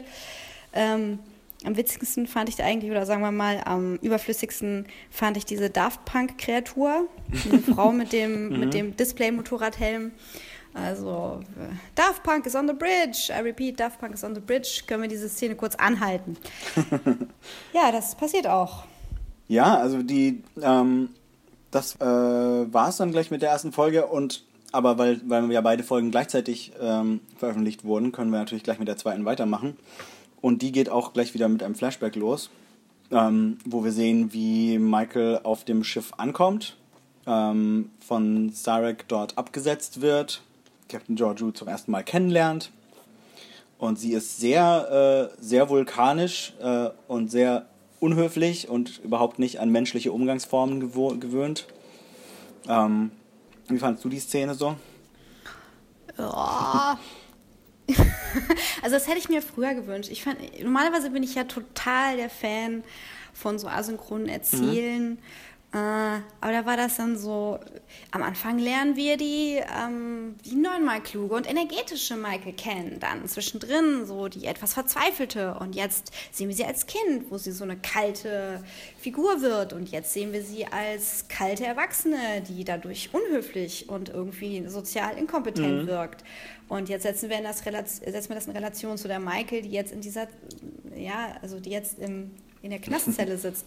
Ähm, das fand ich so ein bisschen viel hin und her gespringe, aber an und für sich habe ich mich total gefreut, dass wir das so bekommen. Also, dass wir diesen Hintergrund so bekommen, dass sie dieses Verhältnis zu Sarek hat.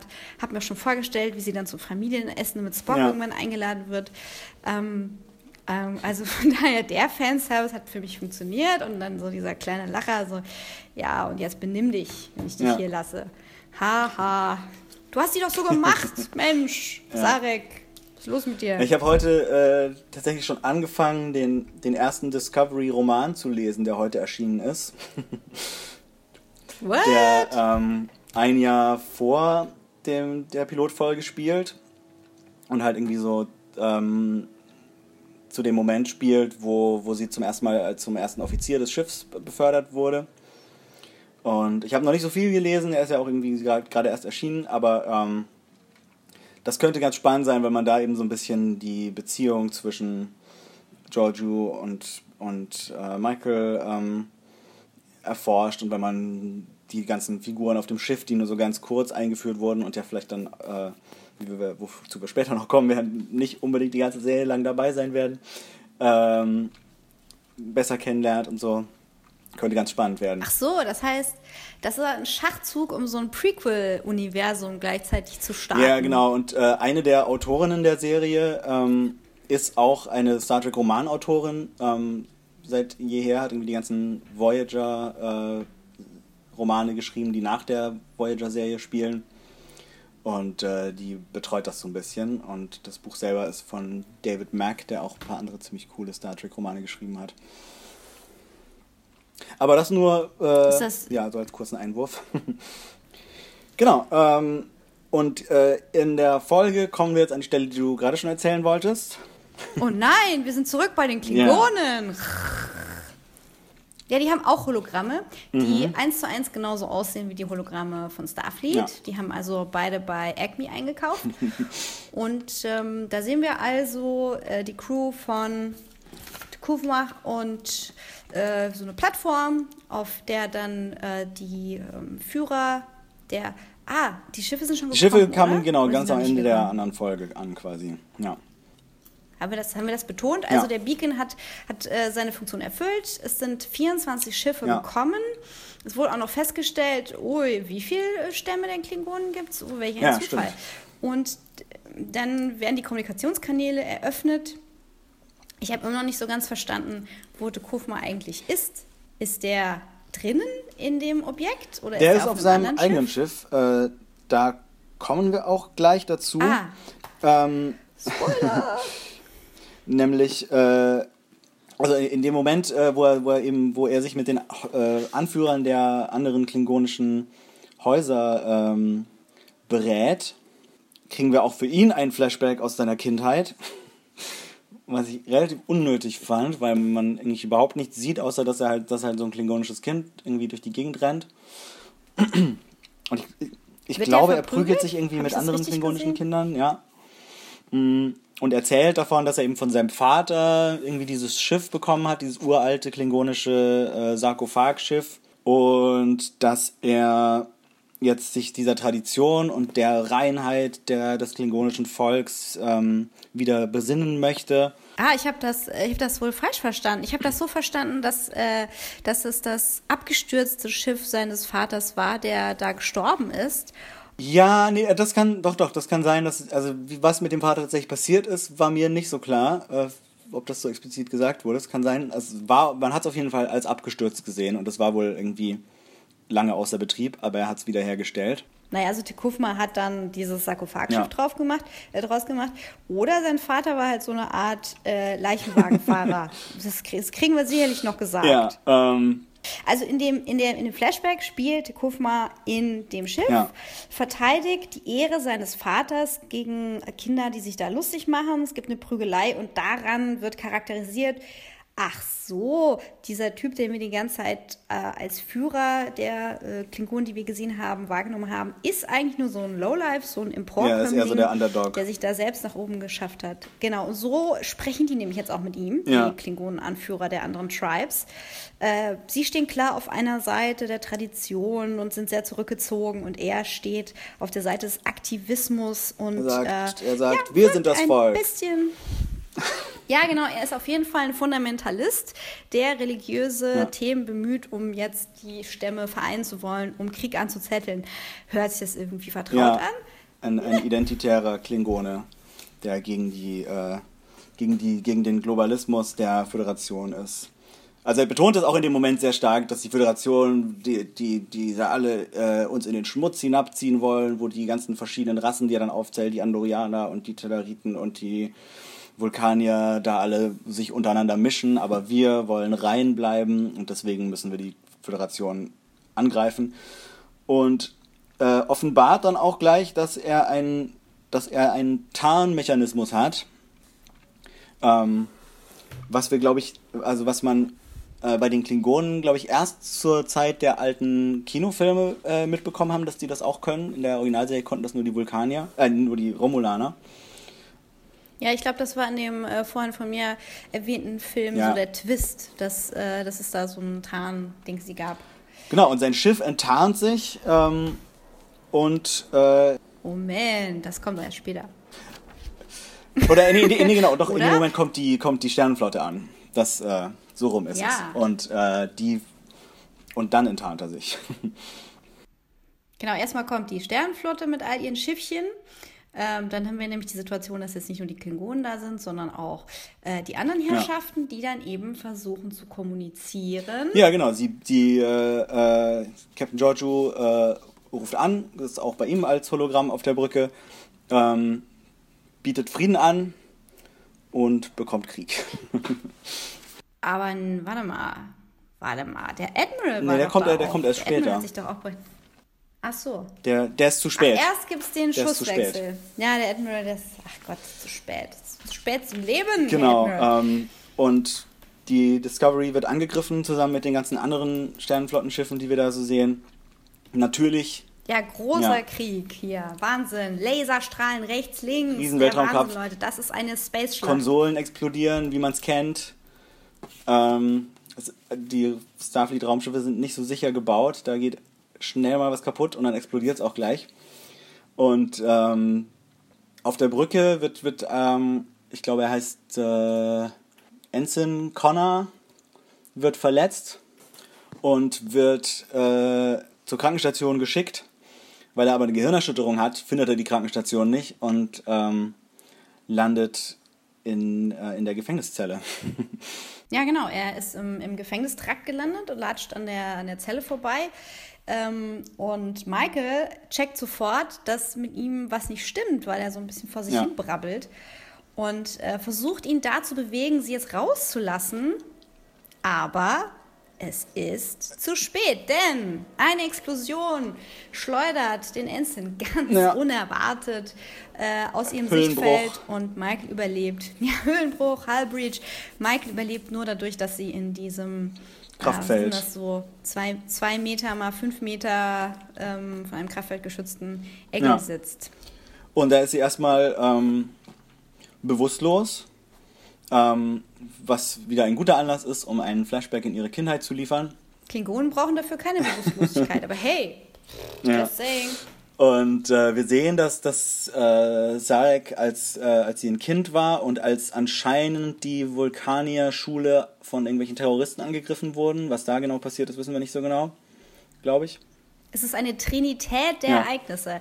Als wir ähm, die junge Michael zum ersten Mal in der Schule sehen, lernt sie von Angriffen, ähm, muss was aufsagen, assoziiert damit ihr eigenes Kindheitstrauma, kann quasi dem Lernflow nicht mehr folgen, ähm, wird davon Sarek rausgezogen und als wir sie jetzt das zweite Mal als Kind sehen, ausgerechnet Wiederholung der Ereignisse, die Schule wird Ja. angegriffen, das Trauma wiederholt sich, äh, die kleine Michael scheint dem Tod sehr nahe und was macht Sarek? Ein Mindmeld, eine Gedankenverschmelzung, die berühmte vulkanische, telepathische Sache. Ja, und äh, die Fans wissen es natürlich, das ist nicht ganz, äh, ja, das ist nicht ganz ohne, zumal ja alles Mögliche schiefgehen kann, gerade in, ähm, in der Verfassung, in der sie jetzt ist. Wir erfahren auch später, dass das Folgen haben sollte. In dem Moment, wo die kleine Michael die Augen wieder öffnet, öffnet auch die erwachsene Michael in der Gefängniszelle wieder ihre Augen. Ja, und wird äh, telepathisch kontaktiert. Ähm, auch die Gedanken von Sarek sind schneller als die Lichtgeschwindigkeit. Und äh, er kann ähm, dadurch, dass er früher mal mit ihrem Geist verschmolzen ist und ein Teil seines Geistes in ihrem Geist ist, äh, mit ihr über die Lichtjahre hinweg kommunizieren. Sein, sein Katra Ja, oder Katra. Katra, ja. Katra. Ja, Sarek ist ein, ein bisschen ihr Schutzengel. Mhm. Ähm, ist auch durchaus möglich, dass sie das alles halluziniert. Wir wissen es nicht. Aber also Die Vulkanier sind schneller als das Licht. Ja, man könnte sagen, äh, okay, vielleicht ist das auch nur, passiert das nur in ihrem Kopf, aber es gibt so eine Szene, äh, es gibt so einen Moment in diesem Gespräch, wo er sagt so, oh, das ist wahnsinnig anstrengend für mich, über so eine lange Entfernung zu kommunizieren, die dann schon äh, klar machen soll, wahrscheinlich, dass das wirklich passiert.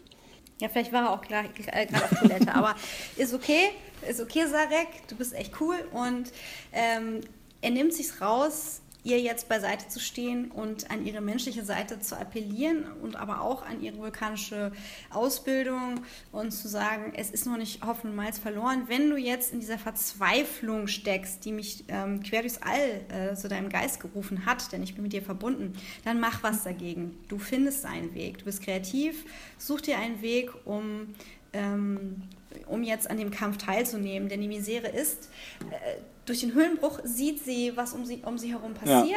Sie sieht den ganzen Kampf und sie ist halt eingeschlossen in diesem Aquarium ähm, Genau. und äh, fasst dann einen Plan. Ja, aber den erfahren wir erst ein bisschen später. Ähm, jetzt erstmal sind wir wieder im Kampf. Ähm, die äh, Shenzhou wird ganz schön äh, mitgenommen und äh, scheint äh, fast kaputt zu gehen, rast irgendwie auf so einen äh, Meteoriten zu und wird dann im letzten Moment gerettet vom Traktorstrahl äh, der USS Europa, dem Schiff von Admiral Anderson, das jetzt endlich angekommen ist. Und endlich kriege ich ein bisschen Gänsehautgefühl, denn die Europa taucht Ja. auf wie ein Engel aus dem Nichts. Und äh, endlich sehen wir mal wieder ganz schön ein, ein Trackschiff aus der Nähe. ja, mit dem Traktorstrahl. Ja, und Admiral Anderson sagt gleich, okay, äh, ich regel das jetzt hier, ähm, ruft bei den Klingonen an. Ähm,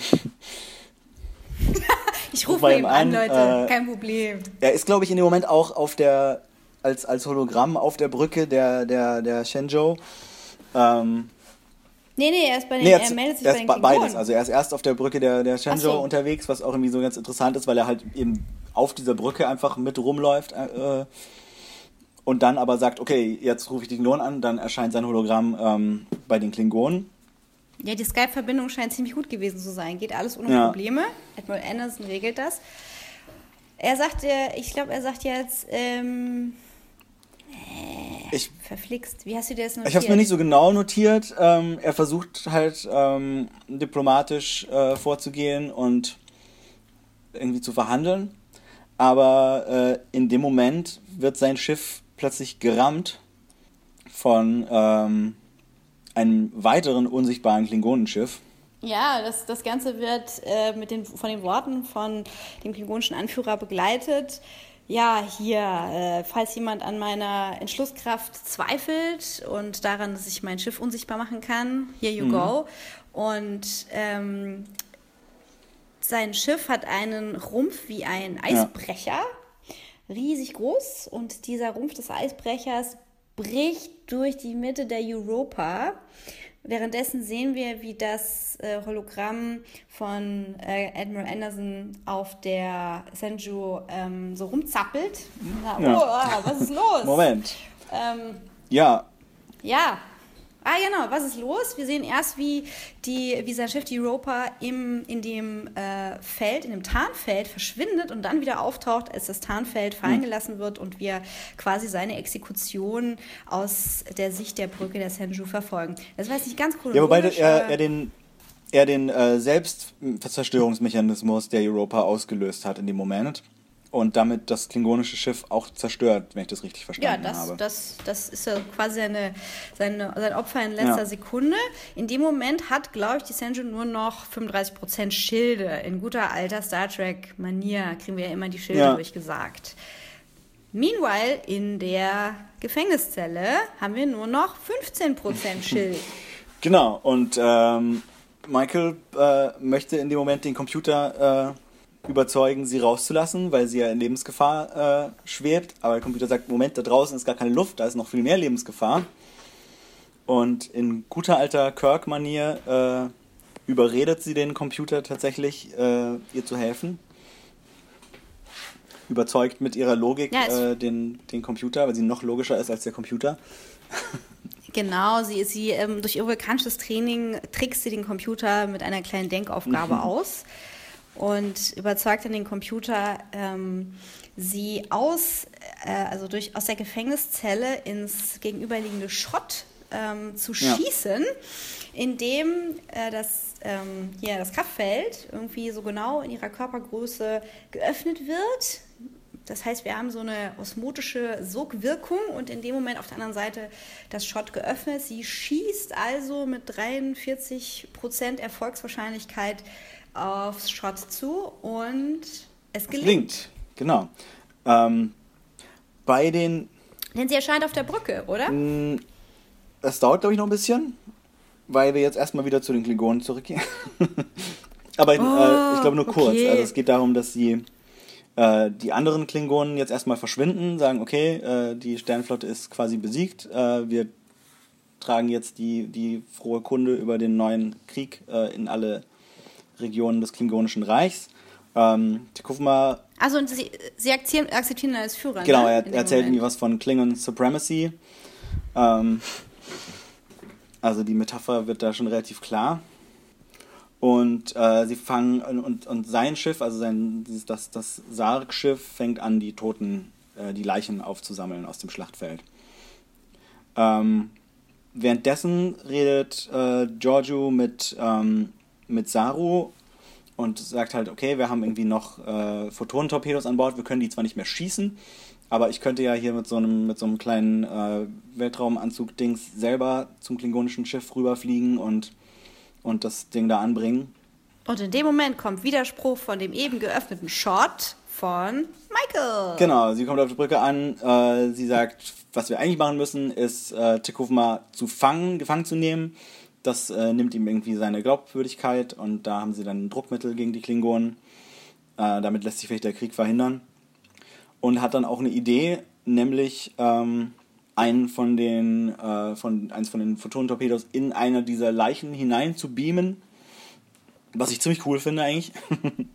Ein ganz guter Plan. Ja, es war jetzt schon, ja, es war so voll naheliegend. In dem Moment, wo wir gesehen haben, jetzt werden irgendwie Ja. die Leichen hochgebeamt jetzt diskutieren sie, ob sie da irgendwie so ein Torpedo benutzen. So, ah Ja, ja, ja. ja, gut. Ja, die hatten die Idee schon irgendwie so zusammen und wir werden aber nicht ganz ins, Bilde äh, ins Bild gesetzt, wie das jetzt äh, direkt Ja. umgesetzt werden soll. Und dann entwickeln sich die Ereignisse dahingehend, dass die beiden Girls äh, Stream Team zusammen losziehen, indem sie ihre super coolen Spacesuits anziehen. Ihre taktischen Action-Anzüge und sie beamen rüber aufs Klingonenschiff. Anscheinend gibt es da noch genug äh, Energie, um zu beamen. Ja, also der, äh, wir sehen halt einen Leichnam, an dem der Inhalt eines Photon- Photon-Torpedos, nämlich so eine runde Bombe, Ja.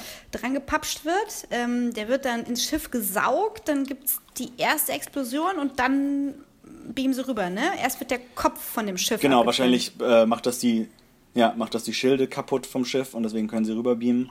Ähm, und dann gibt es zum ersten Mal so richtig äh, äh, also äh, Nahkampf-Action, was natürlich äh, Michelle Yeoh wahrscheinlich sehr äh, entgegenkommt, die ja irgendwie als, als Martial Arts äh, Schauspielerin eigentlich bekannt ist. Und das finde ich auch Ja, funktioniert also auch wirklich, ganz gut. Wirklich ausgereizt. Sie darf ein paar, darf ein paar Tritte verteilen, auf jeden Fall. Ja, aber da hätte man mehr machen können. Aber das ging wahrscheinlich nicht, weil der, äh, weil der arme äh, hier Dings äh, Chris Obi sich gar nicht bewegen konnte in seinem Plastiksarg. Ah, ich kann nicht reden. Ich versuche hier rauszukommen. Ja. Aber anscheinend war er sehr begeistert Ja. davon, dass, dass, er, dass er in einer Szene äh, Michelle Yeoh besiegen durfte. Nämlich, äh, während äh, Michael mit dem Albino Vogue kämpft, äh, schafft es Takoma Giorgio zu erstechen mit einem Butlev oder was auch immer. Und Burnham kommt gerade noch rechtzeitig, um ihn zu erschießen, aber nicht rechtzeitig, um Giorgio zu retten.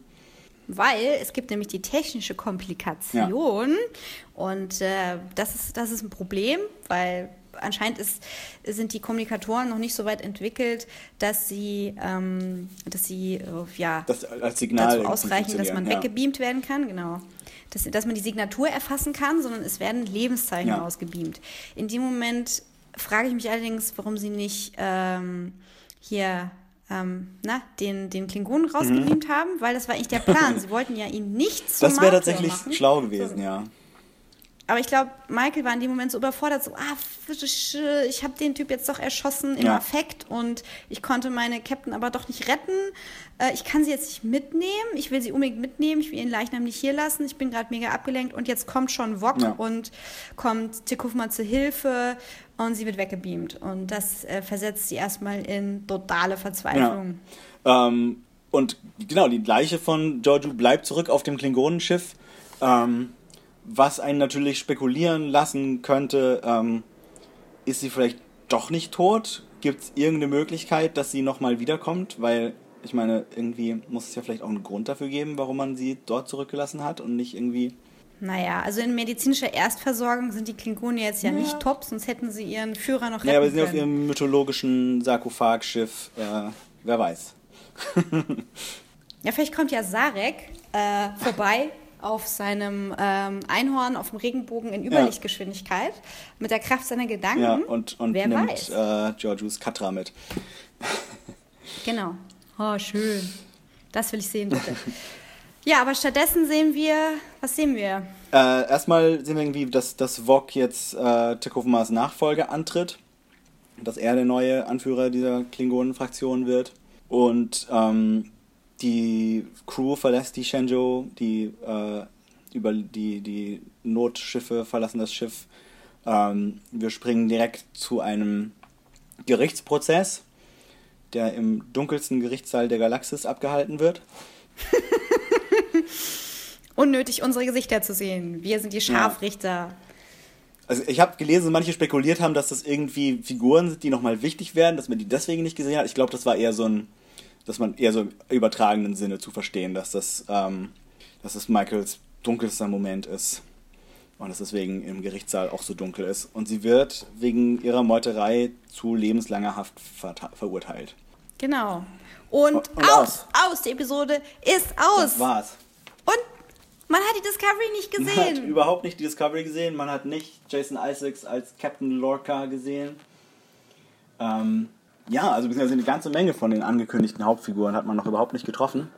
Ja, was okay war. Ich habe die alle vermieden, ja. die ganzen News. Aber es war schon so, was? Man hat nicht noch zwei Minuten, in denen man sieht, wie sie halt irgendwie als Ensign auf der Discovery ist und, ähm, und, und sie quasi ihre nächste Vaterfigur präsentiert bekommt, nämlich Jason, Jason Isaacs, bei dem sie dann repenten kann. Und ähm, ja. Dafür so. ist Folge 3 da. Ja, Folge 3. Ja, es, es, wurde schon irgendwie so ein bisschen gesagt, dass äh, Folge 3 eigentlich der richtige, die richtige Pilotfolge ist und die ersten beiden Folgen quasi so eine Art Prolog sind oder so eine Art Prequel-Film. So wie die irgendwie die ersten fünf Minuten vom Deep Space Nine Pilotfilm, wo man irgendwie das, äh, so die Tragödie aus Captain Ciscos Vergangenheit kriegt, hat man halt hier sich zwei Folgen dafür äh, Zeit genommen. Finde ich ganz spannend, weil es halt einfach äh, eine ganz andere Art des Erzählens ist. Dass man halt sagt, wir lassen uns richtig Zeit, wir machen das als, als langgestreckte Erzählung und ähm, das ist jetzt halt nur so der erste Akt dieser Geschichte. Ja, finde ich okay, weil wir kriegen nämlich, ähm, wir kriegen vielleicht jetzt Sachen präsentiert, mit denen wir noch nicht so fein sind. Es ist nach oben, ist alles noch offen und wir bekommen in Folge 3 nach erster Gewöhnung an die neue Optik, an die neue Dynamik, kriegen wir dann quasi den Retter präsentiert in alter Star Trek-Dynamik, den Captain Gabriel Lorca, von dem ich noch nichts weiß, außer dass er Jason Isaacs ja. ist. Ja, und das, das führt natürlich auch dazu, dass man nach diesen ersten zwei Folgen noch nicht so richtig sagen kann, äh, was man von der Serie hält, weil das, was wir bisher gesehen haben, ist ja nicht die normale Figurendynamik, die wir im Laufe der Serie dann präsentiert bekommen. Und das ist auch noch nicht das Schiff, auf dem wir uns dann befinden werden. Und äh, deswegen wird das sehr spannend, was dann, ähm, wie sich das dann anfühlt, wenn wir wirklich in dem quasi im normalen Umfeld sind, in dem der Hauptteil der Serie dann spielen wird. Also, ich muss ja sagen, AMDB ist ja schon ein Spielverderber, wenn ich jetzt die, wenn ich die Cast sehe und dann sehe, an wie, in wie vielen Episoden das sie so Stimmt vorkommen. aber, glaube ich, teilweise nicht. Ich meine, da steht, da steht Anson Connor, der, der Typ, der in den Weltraum gesaugt wurde, steht 13 Episoden. Aha. Vielleicht, vielleicht sieht sie den jeden Abend zum Schlafen gehen, so, so jedes Mal so, das ist doch nicht die Krankenstation, Flug und Aufwachen. Und dann jedes Mal noch das Gesicht von Michelle ja. Io, so, guten Morgen. Ja. Ja, aber ich gehe trotzdem davon aus, dass wir ähm, Doug Jones als, ähm, als ihren Anker ja. aus der Vergangenheit in der neuen Brückencrew sehen und er so die Person ist, äh, die ein Verhältnis mhm. zu ihr hat. Das denke ich auch. Also ja. im, im Sinne im Sinne dessen, dass er sie einschätzen kann, dass er sie kennt, dass er ihr Fürsprecher ist bei Captain Lorca. Und ich bin sehr gespannt, wie sie den Tom Paris hinlegen. Also äh, wofür brauchen wir sie, um sie aus ja. dem Knast zu holen, um, unter irgendwelchen Bedingungen? Auf jeden Fall. Ja. Ähm, hm. Aber genau, äh, wir müssen ja jetzt noch nicht so viel vorausschauen, sondern erstmal noch mal kurz auf die beiden Folgen zurückschauen. Äh, wie fandest du sie denn? Also abgesehen von den Kommentaren, die wir schon abgegeben haben, kann man sich vielleicht schon ein bisschen, kann man vielleicht schon ein bisschen erahnen, aber so ein, so ein bisschen ein, ein Fazit. Ja, ich, äh, ich bin neugierig, was noch kommt. Ich äh, war jetzt noch nicht so geflasht davon. Ähm, ich war noch so ein bisschen irritiert von den vielen Versatzstücken. Ich hätte mir fast gewünscht, dass es keine Track-Serie mhm. ist. Es war so, es hatte so viel eigenes Neues. Ähm, manche haben gesagt, sie sehen Farscape-Optik mhm. drin, so ein bisschen Jim Henson Creature Shop. Äh, für mich war das alles recht neu zusammengefügt und diese Callbacks zu existierenden Track-Serien haben mich dann immer erstmal so irritiert. So, oh, ich krieg das noch nicht Ja, zusammen. Bin ich jetzt schon so alt? Was ist hier los? Äh, das muss ich erst neu formen. Und ich glaube, auch jetzt durch die Nachlese ähm, bin ich dann doch ziemlich begeistert. Ich habe noch nicht den Draht zu Michael. Ich freue mich auf die neue Brückencrew. Ähm, und ich finde es gut, dass wir in einer Zone sind, die nicht die Comfort Zone ist, so wie jetzt vielleicht bei The Orville, ähm, weil einfach was Neues passieren muss. Du kannst nicht ewig den gleichen Kram machen. Dafür wurde äh, Brandon Brager insbesondere ja auch angefeindet, äh, dass er immer wieder Script Recycling Ja. gemacht hat. Das ist ja auch eine Sache, die bei Tracks sehr oft vorgekommen ist, dass du ähnliche Muster Ja. wiederholt hast, gerade wenn ehemalige Schauspieler oder ja noch amtierende Schauspieler dann mal Regie übernommen haben. Äh, da gibt es jetzt eine ganze Referenzliste, wo man dann nachlesen kann. Ähm, Gerade äh, wenn Roxanne Biggs bei ähm, Star Trek Enterprise Regie geführt hat, konntest du halt die Voyager-Episoden direkt so ablesen. Ähm, das erwarte ich hier gar nicht. Das wird alles sehr neu und sehr anders werden und da freue ich mich total drauf. Ja, also ich, äh, wie man vielleicht gemerkt hat, habe ich schon meine Kritikpunkte auf jeden Fall. Gerade so den, den Einstieg fand ich ein bisschen unglücklich gewählt.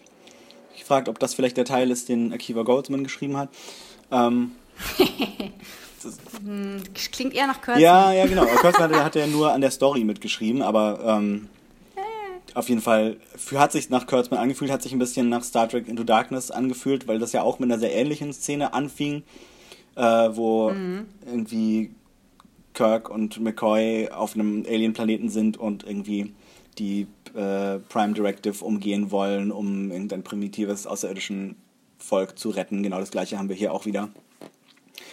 Ähm, und auch der, von der Optik her erinnert es sehr stark an die, äh, an die Abrams Star Trek Filme. Also wir haben irgendwie so die, die schiefen Kamerawinkel, wir haben die, die sehr dynamischen Kamerafahrten, wir haben jede Menge Lensflares. Echt? Aber echt? Ich wollte gerade sagen, wir Doch, haben doch, keine doch, Lensflares. Naja, gut.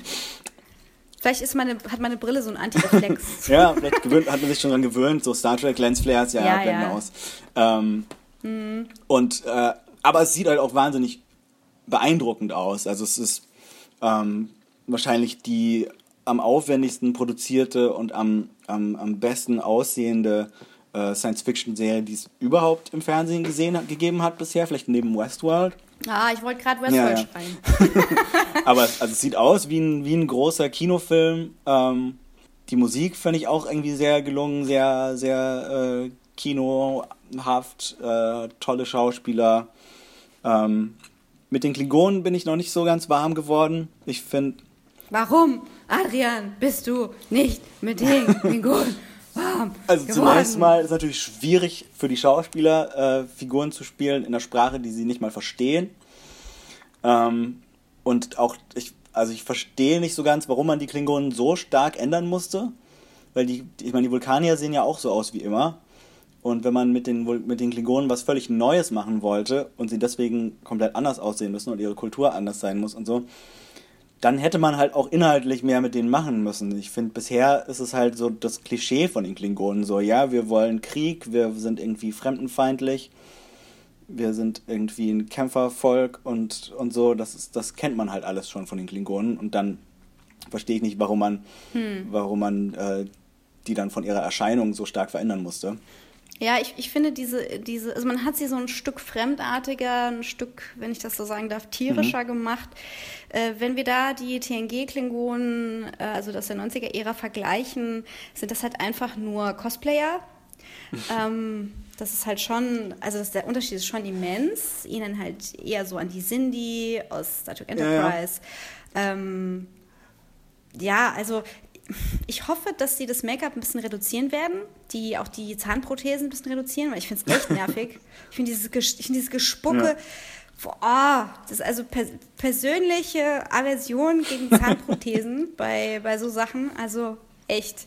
Äh, Von daher bin ich da bei dir, dass ich äh, die noch nicht so ganz als Klingonen sehe. Ich sehe sie irgendwie ja, aber gut, ich fand ja auch die, ähm, hier Dings, die ähm, Romulaner aus, äh, Star, aus dem ersten Star Trek äh, Mhm. schrecklich. Also d- deswegen, ich habe mich schon daran gewöhnt, dass die einfach alle anders aussehen. Ja, das, die Schiffe sehen auch sehr ähnlich aus wie die, wie die Romulaner aus, aus dem J.J. Abrams Star Trek-Film. ja, Ähm, die haben ja beide Birds of Prey. Es ja, ja, wobei bei das, Romulanern ja, und Klingonen. das, das damalige romulanische Schiff war irgendwie mit Borg-Technologie gebaut und bestand halt irgendwie nur aus Spitzen und Zacken. Und hier haben wir Klingonenschiffe, die auch nur aus Spitzen und Zacken bestehen, wo man irgendwie zumindest von außen nicht wirklich ein Gefühl dafür bekommt, wie das überhaupt aussieht.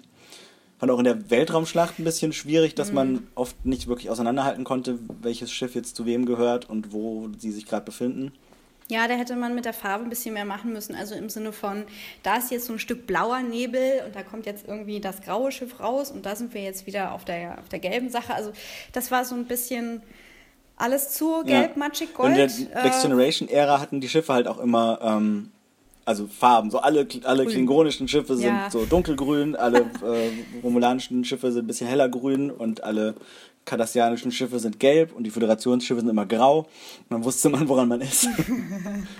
Ja, und auch die Beleuchtung in den Schiffen war natürlich so klassisches Ja. Setlicht. Also bei den Klingonen möglichst immer alles dunkel, dunkel, dunkel, dunkel, damit man das Make-up nicht genau sieht.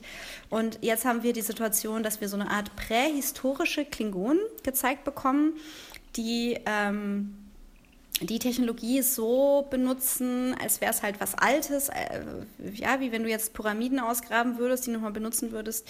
Ähm, das geht alles auch in die Richtung, Sarkophage, wir haben diese, diese Barke der Toten.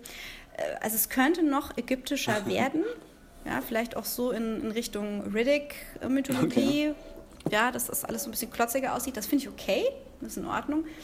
Es sind halt einfach komplett neue Klingonen. Die Motivation ist mir ein bisschen zu flach. Es ist mir so ein bisschen zu f- aktuelle politische Situation. ja, Ob man jetzt, ob man das jetzt, äh, ja, irgendwelchen islamistischen Fundamentalisten zuschreiben will oder der aktuellen Trump-Administration, das stelle ich hier mal so hin. Aber es finden sich Themen. Äh, Es findet sich das Thema der, der Außenseiter, die versuchen, politische Macht äh, zu erringen, indem sie äh, andere Außenseiter zusammenfügen und deren Minderwertigkeitskomplexe benutzen, um sich da emporzuschwingen.